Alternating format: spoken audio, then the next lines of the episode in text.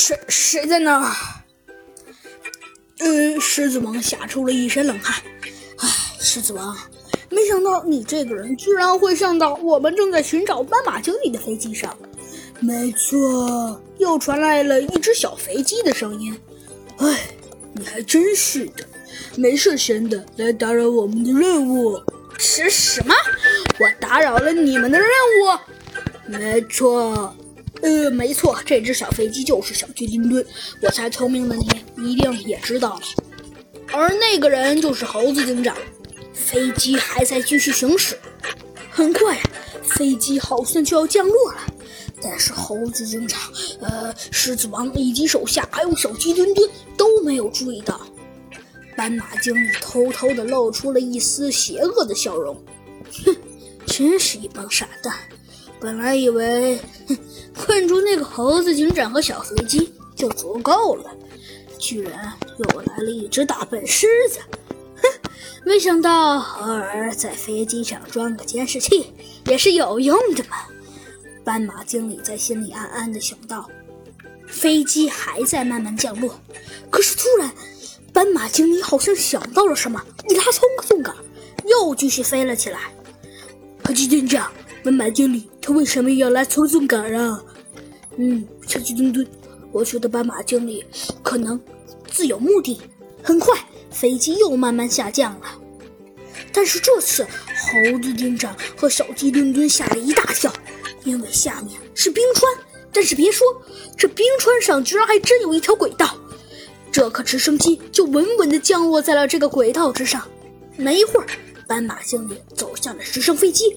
小鸡墩墩、猴子警长、狮子王和他的手下们也偷偷摸摸地跟上了。可是过了一会儿，猴子警长、小鸡墩墩突然发现斑马经理不翼而飞了。奇怪，斑马经理去哪儿了？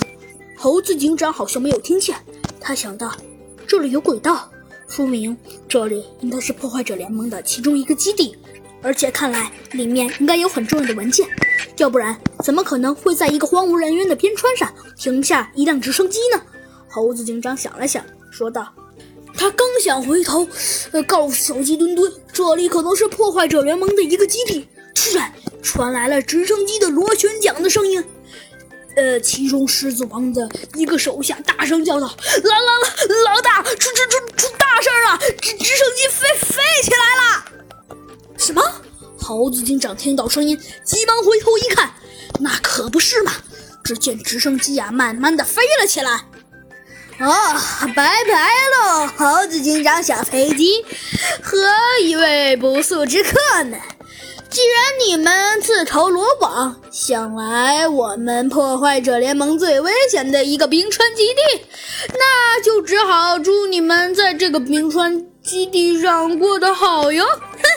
哼！拜拜喽！说着呀，斑马经理一拉操纵管，就把直升机开走了。啊，猴子警长，这这怎么办呀？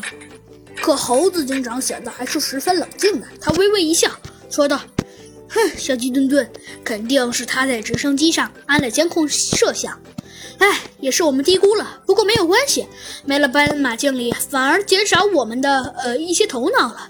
因为斑马经理，毕竟他的智谋可不比我差，所以所以少了他，他，呃，这个破坏者联盟的基地肯定也就少了一份力量。所以我们等着找到这个基地在哪儿，或者怎样占领这个基地就容易很多了。而且。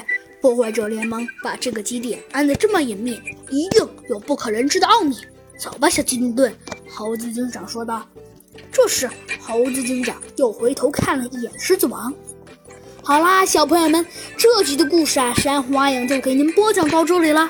猴子警长突然看了一眼狮子王，他要向狮子王说些什么呢？